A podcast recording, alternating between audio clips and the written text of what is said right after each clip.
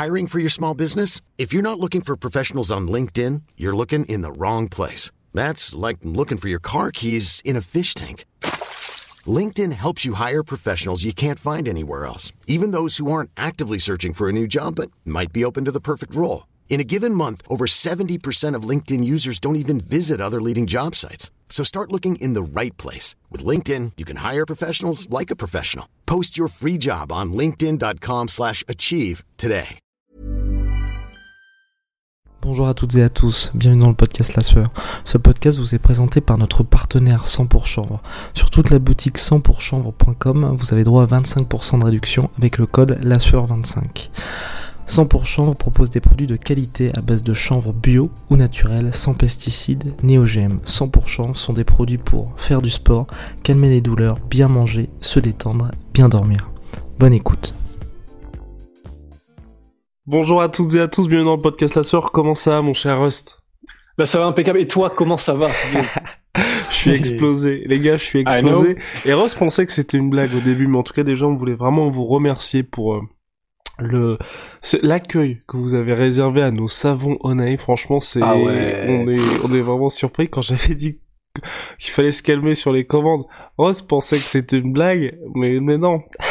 J'en peux non, plus. non, J'en peux plus les gars. Parce que bientôt là, on va on va poster les stories et tout. On fait nous-mêmes les préparations de commandes et on vous lâche à chacun, à chaque commande, un petit mot.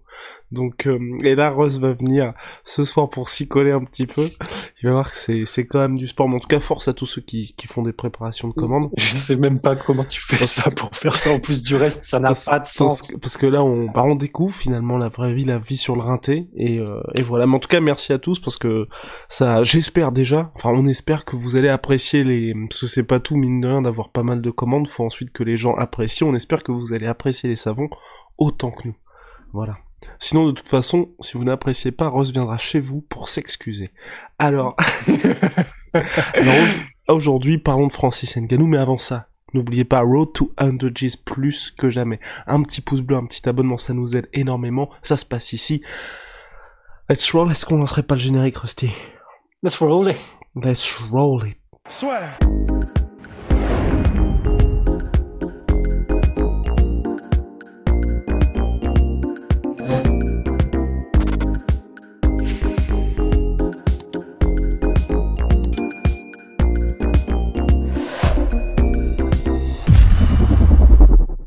Parlons de Francis Ngannou hier, qui a été particulièrement loquace dans une interview accordée à Ariel Elwani, donc il a expliqué sa situation concernant le combat d'unification face à Cyril Gann qui est prévu pour le 22 janvier prochain à Anaheim en Californie ou à Las Vegas, mais aussi sur sa situation avec l'UFC, puisque oui, il ne reste plus qu'un seul combat sur le contrat de Francis Ngannou, combat, contrat qui devait prendre fin le 22 mai dernier.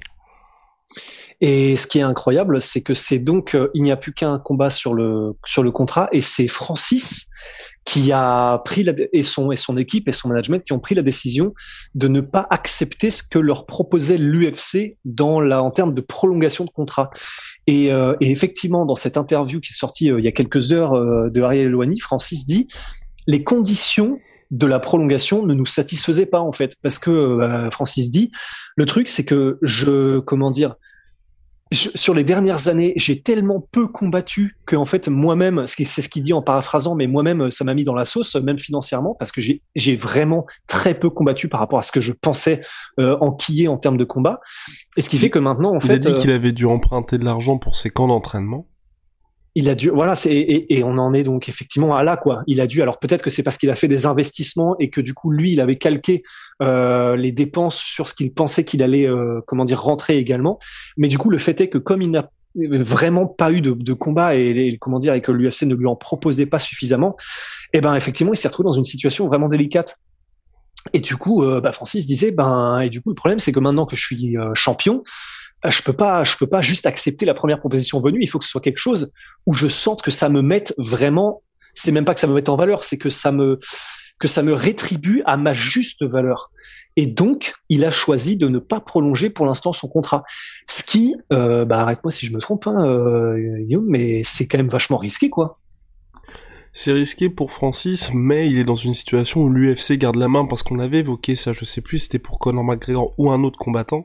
C'est vrai que quand les combattants comme ça misent directement sur eux, euh, l'UFC garde la main puisque l'UFC peut à chaque fois égaler, je crois, n'importe quelle autre offre. Donc c'est finalement si, imaginons que Francis venait à partir par exemple au Bellator, c'est que l'UFC aurait jugé l'offre du Bellator qui n'était pas en lien avec la valeur qu'il serait prêt à mettre, enfin qu'ils perçoivent de Francis Ngannou, donc ils le laisseraient partir.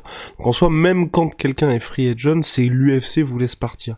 Mais par contre, en cas de victoire face à Cyril, il aurait toutes les cartes en main, mais par, mais s'il s'incline contre Cyril, là c'est très très chaud parce que l'UFC clairement ils peuvent très bien faire comme ce qu'ils font depuis deux ans quoi. Euh, c'est à savoir plus ou moins le mettre au placard, tu vois. Ben ouais, c'est c'est ça et c'est pour ça qu'effectivement c'est en fait, d'aucuns diraient que c'est euh, couillu, mais je pense qu'en fait, à ce stade, même si euh, comment dire, euh, l'état des coronesses de Francis n'est absolument pas à mettre en doute, c'est absolument pas là ce qui est la question. Mais je me dis en fait, là, je pense même pas que ce soit une histoire de couilles. Je pense que c'est vraiment une histoire de de principe, je pense aussi. Et c'est ça. Ouais, c'est une histoire de principe. Je pense que vraiment là, Francis, il est en mode, je peux pas accepter en fait. Je peux pas accepter ce que vous êtes en train de me proposer. Et donc voilà, je pense que c'est juste, il il n'a pas d'autre choix que de, en gros, faire tapis et euh, de faire euh, qui tout double euh, sur le prochain combat, quoi. Mais effectivement, c'est, c'est comment dire, euh, le combat, il va être très, il y a, y a des, enfin là, on ne sait pas ce que donnera le combat sportivement, mais c'est pas, alors. C'est pas pour manquer de respect à Derek Lewis, mais tu sais, lorsqu'il y avait eu par exemple le combat entre Daniel Cormier et Derek Lewis, euh, bon, c'est Daniel Cormier qui défendait sa ceinture. Il l'a fait en étant blessé et il l'avait dit à demi mot avant et il l'avait dit après. Euh, bon, j'étais clairement flingué. Mais donc, ce qu'on en déduisait tous, c'est que il savait que il allait tranquillement dominer Derrick Lewis. Il avait surtout précisé que dans ce délai de trois semaines qui séparait de l'UFC 229 de l'UFC 230 où il y avait Cormier Lewis, il n'aurait pas pris Daniel Cormier, non, il n'aurait pas pris Stipe Miocic pour la revanche avec trois semaines de préparation. Voilà. Et donc dans ces cas-là, tu te dis, ok, là, bon, on peut, on peut commencer à, tenter des trucs, on peut commencer à. Là, c'est pas, c'est pas pareil. Je pense que là, il n'y a pas un tel déséquilibre qui fait que Francis serait serein euh, à l'idée de, à l'idée de gagner quoi. Donc euh, c'est Cyril Gann en face, c'est quand même c'est même pas un sacré gros morceau, c'est, ça va être un des plus gros combats euh, de la carrière de Francis. Ça a été beaucoup de gros combats, mais en, en sportivement, le risque est énorme parce que le challenger est énorme. Et donc, euh, c'est, je sais pas comment toi tu le sens et je sais pas comment le sentent les gens, mais personnellement, je suis, je suis presque, euh, c'est pas, c'est pas triste pour Francis, mais ça, ça me fait un peu chier quoi, qu'il soit entre guillemets dans une situation comme celle-là où ben, il est presque forcé de devoir euh, jeter tous ses pions et y aller à fond en prenant énormément de risques quoi. Ce que Fernand nous avait expliqué, c'est qu'il avait déjà été dans cette situation-là avant de reprendre ah voilà, je, je, voilà, je savais plus si on avait le droit de le dire ou pas. C'est ça. Il nous avait expliqué dans, dans King Energy que, que, que Francis avait déjà été dans cette situation-là. Et c'est vrai que moi, ce que je trouve dommage avec ça, c'est que bon, il peut y avoir de parts et d'autres, hein, aussi bien du côté de l'UFC que de Francis, euh, certains problèmes. Mais c'est vrai que de se dire ce qui pourrait être, dans le sens, tu vois, champion africain, que l'UFC investisse là-dessus, ça pourrait être vraiment une figure de proue. Et au moment où il a pris la ceinture face à Stipe Miocic, je pense que tout le monde se disait, enfin même les réseaux sociaux, c'était en mode le Mike Tyson du MMA, il y a vraiment quelque chose qui est en train de se passer. Et visiblement, il y a eu des difficultés entre d'un côté Francis qui voulait le combat contre John Jones, qui tardait un petit peu, en tout cas du point de vue de l'UFC, à prendre le combat contre euh, Derek Lewis. L'UFC a fait OK, on passe à la suite, comme ce qui s'était passé après le combat, le premier combat contre Stipe Miocic. Et là, on se retrouve encore dans une situation où soit Francis perd et là finalement l'UFC aura gagné, mais si Francis gagne, je pense que l'UFC sont dans une situation vraiment compliquée parce que tu peux clairement pas laisser partir ton champion, surtout si ton champion Cyril qui est quand même vu, enfin il est invaincu, il est vu comme beaucoup comme le prochain très très très grand et je parle pas seulement de la catégorie. Euh, non, la l'UFC sera dans une situation compliquée, surtout que ton champion en plus dit Ariel Elwayno, on n'en avait pas parlé, qu'il a des envies de boxe anglaise aussi. Bah, il a des envies de boxe anglaise, donc clairement, il est vraiment là, Francis. Il est en mode euh, dès que j'ai une opportunité, une ouverture, euh, bah, j'y vais en fait pour la maximiser. Et c'est vrai que ben, c'est aussi ça dont on n'a pas parlé, euh, mais qui était donc dans l'émission avec Ariel Eloigny. Mais c'est aussi effectivement le fait que la raison pour laquelle il est aussi en mauvais terme là avec l'UFC, Francis, c'est que et, et et malgré tout, il le dit tout en disant c'est une magnifique organisation et je pense que bah, c'est et voilà il, le dit c'est c'est la meilleure organisation ils font les choses extrêmement bien mais et Francis rajoute, bah, j'ai pas pu m'empêcher de me sentir, euh, euh, de sentir qu'on me manquait de respect dans la manière dont a été fait le, dont, dont la communication. il a dit. Discrédité. C'est ça, dans la, dans la manière dont la communication a été faite au moment où le titre intérimaire a été, a été mis en place. Parce que Francis dit, c'est pas le fait de faire un titre intérimaire qui m'a gêné. Et, et c'est ça qui est vraiment intéressant. Francis dit, ça, à la limite, euh, ça m'a pas dérangé. Je peux le concevoir qu'ils veulent faire un titre intérimaire parce que, ben voilà, il y a, euh, tout, le business à côté. Il faut que ça tourne. Il fallait un pay-per-view, etc. Non, Francis, lui, ce qui a vraiment gêné profondément, c'est que J'allais dire l'UFC, mais là, je pense que c'est en l'occurrence Dana White, puisque c'est lui qui a été donc le, la, le, le porte-parole de cette idée-là, mais qui, est, qui était en gros, et ça c'est la spéciale Dana White, pour mettre un peu la pression aux fighters, c'est de dire, bah, le, il a fallu avancer puisque visiblement Francis Ngannou n'avait pas envie de combattre. Et quand quelqu'un n'a pas envie de combattre, eh ben nous on avance parce que euh, on va pas le forcer. Et bon, bah évidemment, c'est un move euh, pour mettre un petit peu la pression dans les négociations de la part de Dana White. Et, évidemment, mais néanmoins, effectivement, bah, on peut pas s'empêcher de comprendre que euh, Francis soit en mode, bah, enfin respectez-moi au moins un petit peu, parce que évidemment, je pense que personne euh, ne n'est dupe, personne ne pense que si que Francis a soit peur de combattre ou qu'il n'a pas envie, mais c'est juste que Francis était en mode, attendez, j'ai pas combattu, j'ai combattu deux fois euh, en deux ans avant. Maintenant, vous me demandez de combattre pour défendre mon titre littéralement deux mois après que je l'ai eu. Euh, je, me permets de te couper. Je me permets de te couper parce que déjà là le le son de notre cher Rust est en train de partir un petit peu en cacahuète, mais c'est de ma faute. C'est entièrement de ma faute, pas de souci Rust. Je suis en train de, de modifier les réglages. Non, je me permettais de te couper sur aussi quels allaient être les potentiels autres choix de l'UFC concernant l'UFC 265 où il y a eu Cyril Gann contre Derek Lewis. Qu'est-ce qu'ils auraient pu faire selon toi? Soit sacrifier cette carte-là, soit en vrai, là, je suis comme Francis, hein, dans le sens, pareil, ça me, je, je vais pas dire que ça me dérange pas, parce que c'est vrai que quand même, c'est abusé de faire je un titre pas dire que ça me dérange pas. Ouais, non, mais parce que parce que voilà, euh, Francis dit que ça ne le dérange pas euh, qu'il y ait eu un titre intérimaire. Peut-être, euh, et c'est sans doute vrai, il le dit, on, on, on, peut que le croire.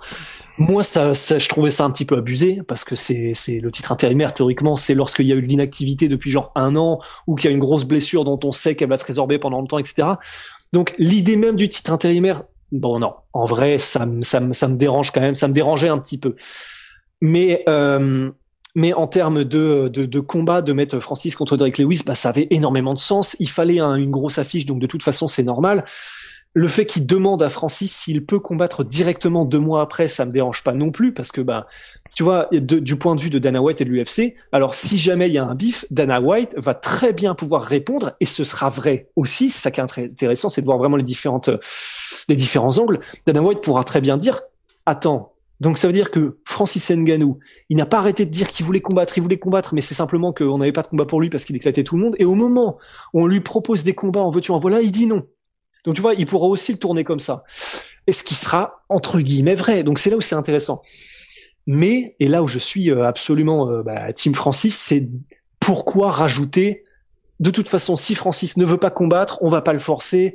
Euh, je sais plus comment est-ce qu'il avait tourné à l'époque les mots exacts qu'avait choisi Dana White, mais c'était clairement ce qu'on comprenait, c'est euh, bah le mec a pas envie, euh, il est en train de faire sa tournée en Afrique, euh, là il a la tête à autre chose, il est pas dedans, il est pas chaud, bon bah vas-y on passe à autre chose. Et, et je pense que c'est ça qui, que Francis n'a pas du tout apprécié, ce côté effectivement, parce que c'est vrai que ça discrédite Francis, c'est vrai. Et, et ça je peux le comprendre, tu vois. Aïe, aïe, En tout cas, faire à suivre, le combat pour l'unification est prévu le 22 juillet prochain aux États-Unis, mais faudrait quand même, hein, c'est Dana White qui l'avait dit en conférence de presse, je crois qu'il avait aucun problème avec Francis, mais que c'était plutôt avec le management du champion euh, actuel de l'UFC qui avait des soucis. Mais euh, quoi qu'il arrive, je pense que ce serait quand même bien que les deux côtés se... Euh, en tout cas se rapprochent un petit peu parce que pour l'avenir de l'organisation ça fait pas enfin je trouve que c'est dommage tu vois même qu'on approche d'un combat de cette envergure là et qu'on soit J'allais dire que ce soit pollué quasiment par euh, des discussions de Francis qui s'entend pas avec l'UFC. On devrait juste être concentré sur OK, là, pour citer Ross, il y a un putain de banger qui arrive, et donc euh, on devrait juste être hypé par ça, tu vois, plutôt que de se dire, ah, il y a des problèmes de salaire, il y a ceci, il y a cela, enfin, tu vois, même déjà là au moins, c'était pas prévu bien évidemment, mais au moins l'ombre de John Jones s'est écartée. Ah bah ça. mais de se dire que tu vas se rapprocher de ça tranquillement et d'être euh, d'être pleinement juste concentré sur le combat là, parce que je suis sûr que si la situation se, si ça ne se résout pas, parce que je crois que euh, Francis avait parlé d'un d'un futur en tout cas meeting avec Dana White tous les journalistes vont parler de ça durant l'avant-combat. Mais alors, qu'est-ce qui va se passer si Francis gagne? Alors, votre contrat, où est-ce qu'on en est? Est-ce que vous êtes satisfait de votre paye là pour le combat qui arrive? Tu vois, enfin, on a plus envie d'entendre d'autres questions quand il y a un combat qui arrive comme de, enfin, de cette envergure-là. Bah, c'est clair. Et c'est pour ça que je, ce sera intéressant de voir euh, comment on parle Dana White. L'avantage euh, aussi là, c'est qu'en gros Dana White, euh, j'ai l'impression que c'est rapport aux Contenders Series, mais il fait des conférences de presse tous les deux jours. J'ai l'impression là. Donc, L'avantage, c'est qu'on saura vite et on saura bientôt, je pense, parce que euh, les journalistes poseront probablement les questions à Dana White à ce propos. Mais, euh, mais effectivement, bah, c'est clair que c'est pas le meilleur jour, quoi. Mais j'ai envie de dire, euh... alors je sais pas si ça va améliorer la situation dans le sens parce que là c'est pas le seul truc. Tu vois, il y a eu Masvidal, il y a eu, enfin là sur cette dernière année et les deux dernières années, le nombre de combattants de très haut profil qui a grosso modo gueulé ou euh, marché à reculons ou fait des leurs parce que euh, il y avait des problèmes de salaire et de salaire et qui n'estimaient que c'était pas leur juste valeur. Vraiment, j'ai l'impression que là, y a, ça augmente crescendo et que ce sont des gens de plus en plus haut profil.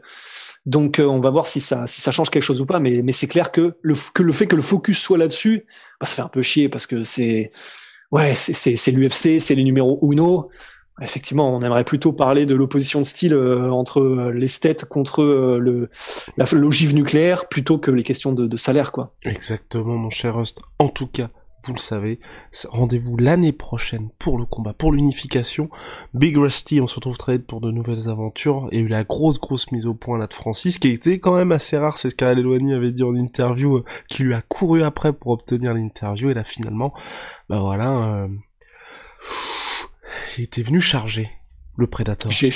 Ouais. See you very soon. Big shout out à My Sweet My Sweet Protein, moins 38% sur tous mes protéines avec le code la sueur. Venom, sponsor de l'UFC, sponsor de la sueur. See ya. See ya.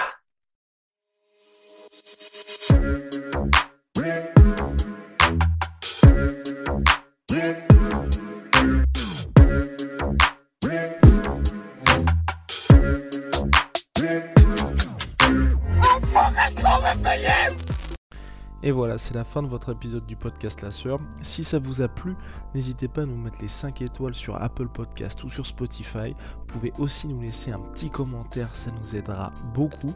Et si vous voulez aller plus loin avec nous, vous tapez La Sueur sur toutes les plateformes ou sur les réseaux sociaux, vous nous trouverez. Et là, vous nous écoutez très certainement en audio. On est aussi en vidéo sur YouTube, mais également sur Snapchat. Là encore, vous tapez la sueur et on sera là.